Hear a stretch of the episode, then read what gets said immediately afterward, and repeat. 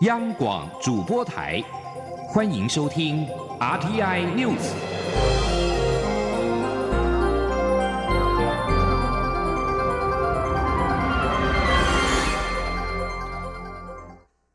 各位好，我是主播王玉伟，欢迎收听这节央广主播台提供给您的 RTI News。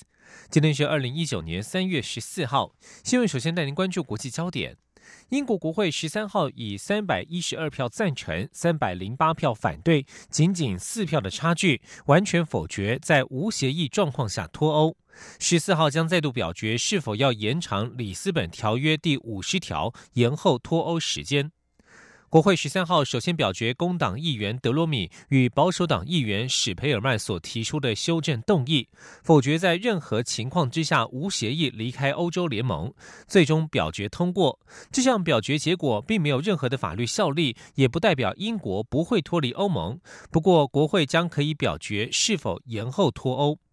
而英国政府也有提出自己的修正动议，内容是否决在三月二十九号无协议脱欧。但是议员率先表决通过德罗米与史培尔曼的修正动议，删除了三月二十九号这个时间点，否决在任何情况之下无协议脱欧。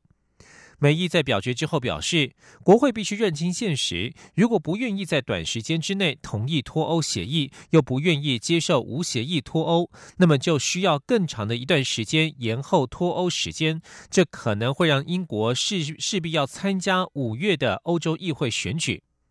英国国会表决决定延后脱欧之后。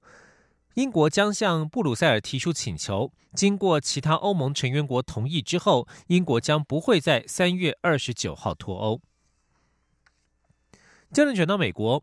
美国国务卿蓬佩奥在十三号发布二零一八年度人权报告，他在记者会上点名包括中国在内的多个国家人权记录不良。蓬佩奥并且点名中国在人权侵犯上无人能比，关押超过百万名维吾尔族。人权与劳动局大使科扎克被问到中国人权的现况时，他表示，中国对新疆维吾尔族的做法非常糟糕，北京当局对他们进行虐待和屠杀，对外则一概否认，这是当今世上最严重的人权问题之一。报告指出，过去一年，北京当局加强对新疆穆斯林少数族裔的大规模拘留运动，目的在消除宗教与种族特征，人数达八十万，甚至可能超过两百万。中国官员声称，拘留营区是打击恐怖主义、分裂主义与极端主义所必须。但国际媒体人权组织的报告指称，营区内官员虐待、折磨并且杀害遭拘留者。除了新疆再教育营之外，对于中国政府任意或非法剥夺生命、被失踪案件、任意拘留、拘押政治犯、干涉隐私、审查与网络拦阻、干涉和平集会与结社自由、限制宗教自由、将寻求庇护者改回北韩以及人口贩卖等等，这项报告也都表达了担忧。报告提到，包括台湾人权工作者李明哲、维权律师王全章与高志成等多人仍被关在监狱，或是以其他形式遭到当局拘留当中。而我我外交部日前在推特声援遭受中国政府打压的新疆穆斯林族群。美国在台协会 A I T 十三号也在脸书转发外交部的推文，并且表示，美国持续关切在新疆的可怕局面，也感谢台湾对宗教自由的支持。而在中国打压人权及各种威胁之下，台美之间持续加强合作交流。基隆市长林佑昌十三号上午与白宫国安会官员会面之后指出，现在正是台美洽签经贸协定的最佳时刻，强化双方的经贸关系，比派军舰巡航台海更能有效落实美国的印太战略。林佑昌十三号中午在华府智库全球台湾研究中心就台美经贸关系发表演说，而他主动说明，因为与白宫官员会面而延迟了到场时间，他对此表示歉意。在会中，他谈到强化台美经贸关系，更提出台湾的经济安全问题需要美国从印太战略的高度来思考。林佑昌表示，虽然美国军售台湾、支持台湾参与国际组织很重要，但与美国派遣军舰巡航台湾海峡、展现南海自由航行的决心，以及军售台湾、保障台湾安全相比，台美之间建立双边更强大的经贸关系，会更能有效推展与落实美国的印太战略。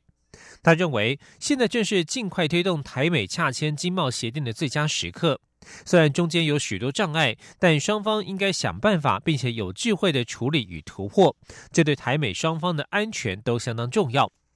有记者问到，要强化台美经贸关系，他是否支持及建议中央政府在美猪与美牛的市场准入议题上松绑？对此，林佑昌说：“不应该设定前提，美猪美牛议题与台美洽签贸易协定的准备工作，两者并不冲突，应该能够齐头并进，这才是务实且有效的做法。”林佑昌本次出访美国，在十二号拜会了国务院官员，十三号上午拜会白宫国安会官员，十三号下午还前往国会与美国议员会面。继续关注的是中国对台“一国两制”的方案。英国保守党人权委员会副主席罗杰斯来到台湾出席印太地区保卫宗教自由公民社会对话，并且在十三号接受央广节目《为人民服务》杨宪宏时间专访。罗杰斯表示，一国两制下的香港自治权明显遭到侵蚀，因为习近平的一国两制几乎是等于一国一制，因此他认为台湾不会拿着自由去交换，不可能接受一国两制。前的记者王兆坤的采访报道：蔡英文总统临聘玉山神学院院长布辛大力担任我国首任宗教自由五任所大使。我政府也将向美国国务院的国际宗教自由基金捐助百万美元。英国保守党人权委员会副主席罗杰斯在央广受访时特别赞扬我方这些举措。台湾可说是此区域的民主自由典范。罗杰斯说：“台湾与中国大陆就像白天与黑夜的对照。”在中国大陆的宗教信仰者正面临文革以来最严重的迫害，在台湾却有讨论宗教自由的会议，更有总统发表宗教自由谈话。罗杰斯曾在一九九七年到二零零二年住在香港，他认为“一国两制”在香港开始实施的前五年，这一套制度在香港运作的很好。可是后来，尤其是过去五年来，却看到香港的和平抗议者被关进监狱，立法会议员被取消资格等自治权遭受侵蚀的事件。因此，在这样的情况下，台湾为什么要接受一国两制呢？罗杰斯说：“看着台湾现在充满活力的民主，令人珍惜的基本自由，我的问题是：台湾为什么要拿现在拥有的自由去交换一国两制？”而这一国两制，在习近平的心中，其实几乎就是一国一制。One country, nearly one system。罗杰斯要告诉中国人民：如果你们真的希望台湾接受一国两制，如果这确实是一个很棒的观念，你们何不自己先享用呢？中央广播电台记者王兆坤采访报道。而中国推动一国两制，还特地找台湾人发声。台籍中国全国政协委员林友诗日前高调支持两岸统一。大陆委员会在十三号表示，台湾人不得担任陆方具有政治性机关的成员。他已经违反了两岸条例规定，将促请主管机关内政部尽速审认处理。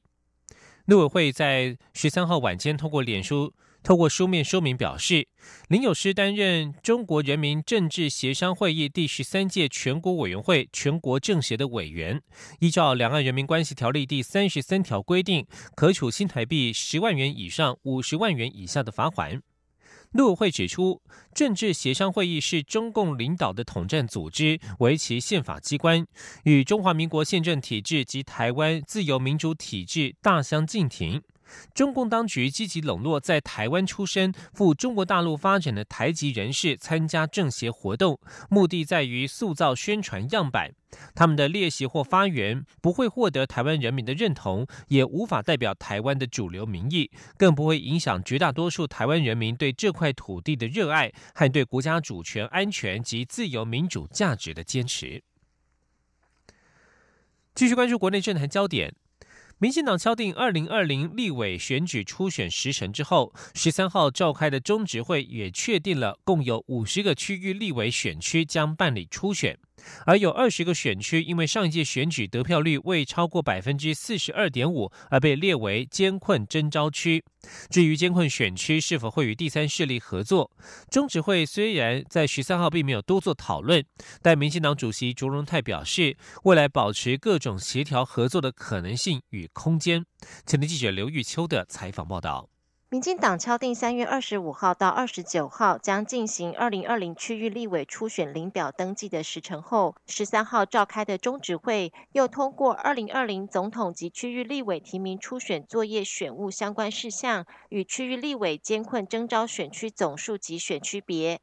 第十届区域立委共计有七十三个选区，目前除了新北市第三选区、台南市第二选区及彰化县第一选区即将于三月十六号举行补选投票，尚未确定得票率外，其余七十个选区。依照民进党最近一次同类型公职人员选举结果清查，得票率未超过百分之四十二点五的选区，共计有二十个，列为所谓的艰困征召区，比上一届的三十个要少。其余五十个选区则将办理初选。外界关注这二十个艰困征召区是否会与第三势力合作礼让提名。虽然中执会未做出决议，但是党主席卓荣泰受访时说，保留任何合作的空间，未来保持各种协调合作的可能性跟空间。那第二阶段有的事情今天不会谈，不一定跟谁啦，就是跟所有的。人团体，我们都保持合作的可协调的可能跟空间。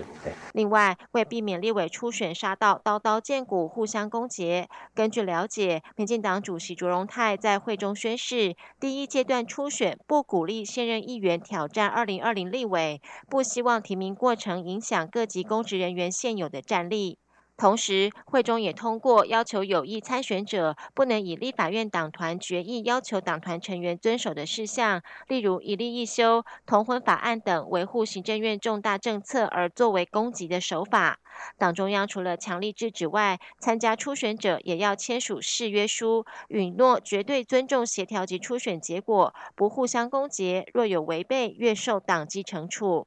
至于登记费用部分，民进党总统初选登记费定为新台币四百万元，民调费一百万元，立委登记费三十万元，民调费三十五万元，保证金十万元。中央广播电台记者刘玉秋采访报道。二零二零立委选战号角响起，民进党中执会已经拍板二十个选区为立委监困选区，而国民党则是按兵不动。监困选区有几个以及相关的提名作业，预定将在十六号立委补选之后陆续启动。国民党党务人士表示，监困选区究竟有多少个尚未推估？因为如果十六号立委补选，台南、新北都由绿地变蓝天，那么监困选区就要重新评估。至于监困选区的提名方式，会留到最后处理，一定先以党内人士为优先。关注今天清晨传来的最新消息。根据中央气象局的最新资讯，今天清晨五点零七分，台湾东部发生了瑞士规模四点六的地震，震源深度十七点一公里，为浅层地震。震央位在台东县政府北偏东方三十八点九公里处，位于台东县近海，最大震度台东县达到五级。另外，高雄、花莲、台中最大震度为两级，云嘉南以及南投也都侦测到一级的震度。这里是中央广播电台。是阳光，翅膀打开了世界之窗；是阳光，翅膀环绕着地球飞翔。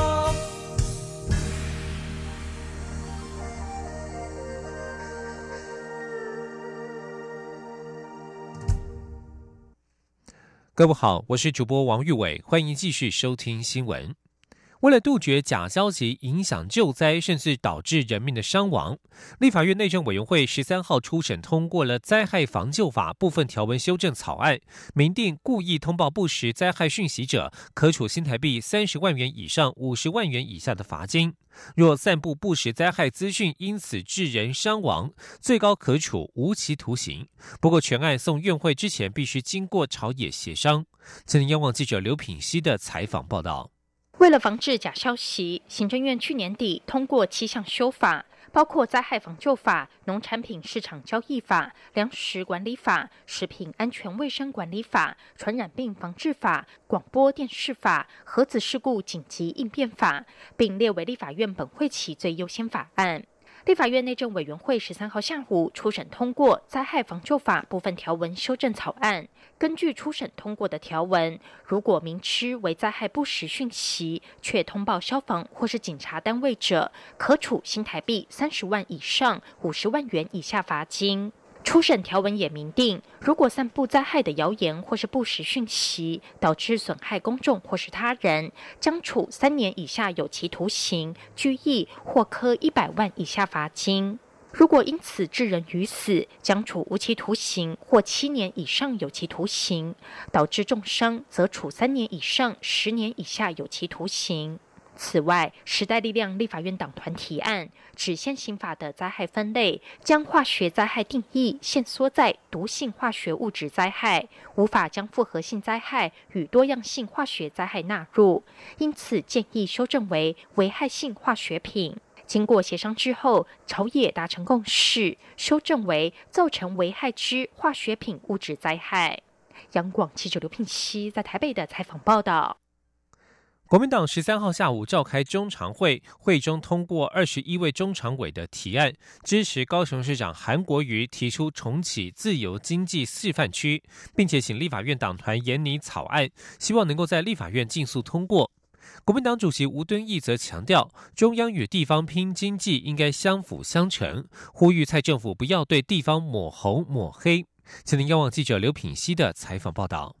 高雄市长韩国瑜日前抛出重启设置自由经济示范区的议题，但行政院长苏贞昌已表示不可行，相关部会首长也都不表赞同。国民党十三号下午召开中常会，会中通过刘大贝等二十一位中常委的提案，除了表态支持韩国瑜的主张，也请国民党立法院党团推出自金区草案，并请党籍立委在审议草案时能够配合，让草案尽速通过。国民党副发言人黄兴华会后转述表示，党主席吴敦义认为地方和中央拼经济本应相辅相成，但蔡政府却对地方不断抹黑抹红，还说城市统战，这种做法非常不健康。希望中央能够有具体做法，而非只是消极批判。他说：“蔡政府不但没有体恤地方政府想要积极帮我们台湾的民众、我们的农渔民把货卖出去这样的一种苦心，但却反过来呢，把我们。”我们党的执政的县市把我们抹红，还有戴帽子，这是一种不健康也非常不好的一种作为。所以主席呢也正告蔡政府，也希望蔡政府能够了解到，中央政府应该有能力打开我们对外的经贸，而非只是消极的抱怨或是批判或戴帽子。此外，黄兴华指出，针对台湾加入区域全面经济伙伴协定 （RCEP），吴敦义认为蔡政府拿不出任何办法，也没有尽力争取。让台湾在这一波新的经济整合趋势中置身事外，这是非常失职的表现。吴敦义呼吁政府应该要保持高度警戒。黄兴华表示，吴敦义请立法院党团研拟出自金区草案，并要求智库在下周中常会中针对自金区以及加入 RCEP 进行专题报告，反映台湾面临的挑战与危机。央广记者刘聘熙在台北的采访报道。国民党立法院党团拟提出自由经济示范区草案，行政院长苏贞昌十三号晚间在台南受访时表示，自经区若是成立，不仅对台湾不利，也会被美国认为是共犯，对台湾损伤很大。苏贞昌表示，世界相关组织对关税公平竞争的要求非常严格，若是让这些组织执意踩了红线，对台湾很不利。台湾最重要的是要努力改变、提升经济体质，并且与国际往来，才能取得竞争优势，不是为了选举乱开支票。继续关注在医药界的新科技进展。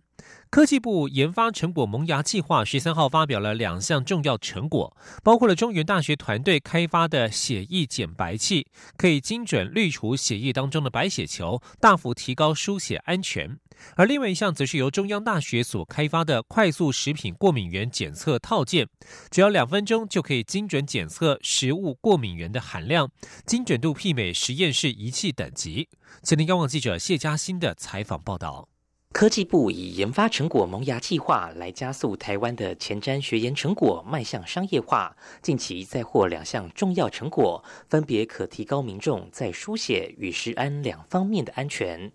在输血时，若捐血者的白血球随着血液进入受血者体内，可能产生不同副作用并发症。这也使得欧洲、日本等超过二十国通过法案，要求输血时必须减除白血球。而中原大学薄膜技术研发中心主任张庸率领团队开发出抛弃式的抗凝血型白血球减除过滤器，过滤速度较目前同类产品快四成，可有效去除百分之九十九点九九的白血球，达到用血安全。去年已取得美国 FDA 上市许可，国内方面预计今年第四季就可以上市。张庸说：“最大特色是我们跨越其他大厂的技术封锁，我们用我们的独创的技术原理去走出其他路径。所以，我们现在其实是应该全球第一个可以做出靠材料分子的设计就可以专利性的捕捉白血球，这样可以增加输血安全。所以，我们现在做出来的过滤器比较其他三个大厂，我们做出来的过滤速度是最快的，溢出效率也是最高的。”另一项成果则是中央大学生医工程系助理教授黄真汉团队开发的食安新利器——快速食品过敏原检测套件。利用纳米特殊的单分子机制，两分钟就可以检测出食品中包含的麸质、花生、牛奶、鸡蛋等六大过敏源。不但省去传统加热萃取步骤，大幅减少检测时间，检测品质也媲美实验室规格，还结合了物联网，让使用者做记录。黄真汉说：“结合我们开发的那个读取装置，它有结合我们物联网的功能，可以做一些云端平台的一些记录跟分享的动作，把原本只能在实验室做的事情推广到消费者的手上，就可以去做处理。那这样的话，你两分钟之内可以做检测的话，你才可以真实的去使用它。”黄真汉指出。预计年底前成立公司，将检测产品推上市场。未来也将针对不同市场的需求设计不同产品，像是在欧美市场将推过敏源、环境荷尔蒙检测，在东南亚市场则会推农药检测。中央广播电台记者谢嘉欣采访报道。台湾的研发有能力走入国际，不过国内的高等教育近年逐渐面临青黄不接的缺口。科技部透过爱因斯坦培植计划与哥伦布计划扶植年轻学者，却也引起资深学者批评资源分配不均。科技部长陈良基十三号颁发荣誉头衔给今年度共八十二位计划得主时，特别强调，这是希望每年扶植年轻精英来补足高教人才缺口。而另外一方面，科技部也会加强支持基础研究，以确保科研经费可以逐年成长，让学者们都能够安心做研究。今天，央望记者郑祥云、谢嘉欣的采访报道。台湾高等教育界面临青黄不接，四十岁以下大专院校专任教师占比近五年来由三成六滑落至两成五，未来十年可能还有教授退休潮，显示高等年轻世代出现断层。为填补人才缺口，科技部以爱因斯坦培植计划与哥伦布计划来支持年轻学者有足够的资源做研究，借此加强吸引海外人才回台发展。光是今年就有八十二位计划得主，尽管利益良善，却也引来资深学者批评是重理工轻人文，补助不公，资源分配不均。科技部长陈良基十三号为今年计划得主们颁发荣誉时，也主动回应，强调不会让科研经费因政策变动而受影响。他说：“包括今年开始，呃，基础研究的经费，我们在呃行政跟立法院都争取比较充足的设定。那明年开始，我们就跟行政院会、立法院会提一个专门给学界做基础研究的计划。那这样就比较保证。”他们的未来这些所有做科研的经费，哦，不会随着整个政策的摆动而移动，而那而是可以逐年稳定的成长。那这样对所有的资深学者，他留在学校，当然就是希望他所有的想法、实验室的支持，那能够政府至少稳定。今年计划吸引不少海外青年归国，阳明大学生医光电所助理教授贾世璇就是其中之一。他希望回台能够发挥最大的影响力。他说。回来台湾是我可以发挥影响力最大的地方，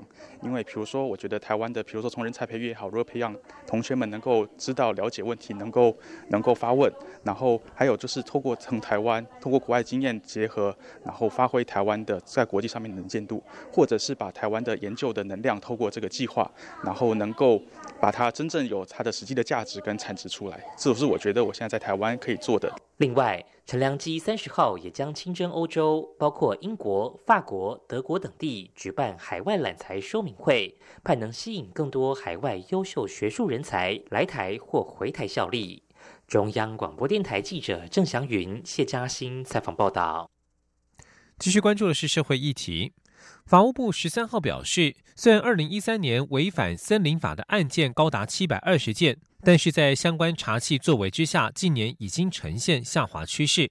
不过，根据统计也发现，近五年来非本国籍的犯罪人数有明显增加。对此，法务部表示，目前逃逸外劳确实是山老鼠里的大宗，但是不能解读为外籍移工就是潜在的山老鼠。相关数据只是呈现判刑有罪者的国籍资料。前天记者肖兆平的采访报道。近来国内传出几起盗伐陵墓案件。法务部长蔡清祥十三号利用法务部宣传法务统计三分钟影音资料的机会，进一步以违反森林法为题进行犯罪样态分析。根据其近十年的统计分析指出，从二零一零年强力查缉后，违法案件一路攀升，二零一三年的七百二十件更是高峰。不过近三年已经有明显下降趋势。分析更进一步指出，犯下相同罪名的有三成五的比例，且五年来非本国籍的犯罪人数是明显增加。对此，法务部统计处处长张云云进一步解释，非本国籍者只是裁判确定的国籍统计，不能贸然跟外籍移工强加连结。他说：“那我们这个表示，裁判确定有罪者。”好，有罪者我们有刚有分年龄啊、教育程度跟国籍，所以我们在国籍就把它分为这些有罪者，他是本国籍还是非本国籍的有罪者，所以跟外籍劳工定义是不一样的。就是他不是不一定是外籍劳工得胜，他只是说他有罪者中，我们去看他的国籍这样。有媒体认为。在台逃逸的外籍移工已经成为盗伐林木的主要犯罪族群。有多年森林法执法经验的法务部主秘杨秀兰指出，确实有这样的现象发生。不过，这并不表示逃逸外籍劳工就是盗伐林木，因为还是必须依证据查办后才能厘清国籍身份。他说。说现在那个逃逸外劳哈，确实是呃我们山老鼠里头的蛮大的一宗哈。那最主要是这些山老鼠哈，他们自己哈那个自成一气哈，因为他可能以前是是去背背那些那个盗伐林木的那些木块的。的三老鼠哈，那后来改为自己当金主了哈。就我了解，南投是这样。杨秀兰表示，台湾约有五成九的比例面积都是森林，其中以新竹、苗栗、南投。嘉义、宜兰、台东等地检署更是查办盗伐林木案件较多的单位。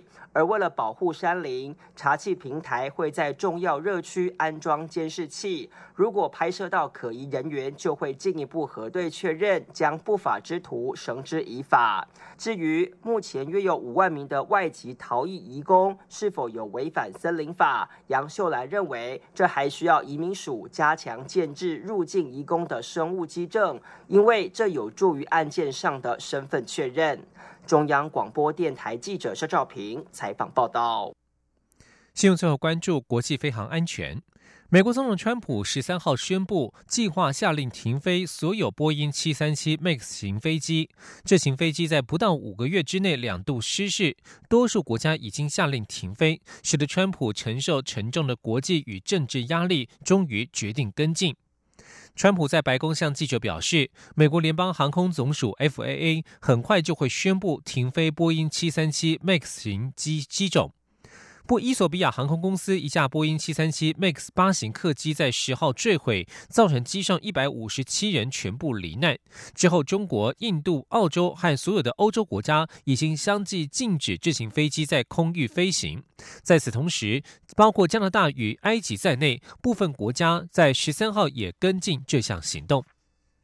以上新闻由王玉伟编辑播报，谢谢收听。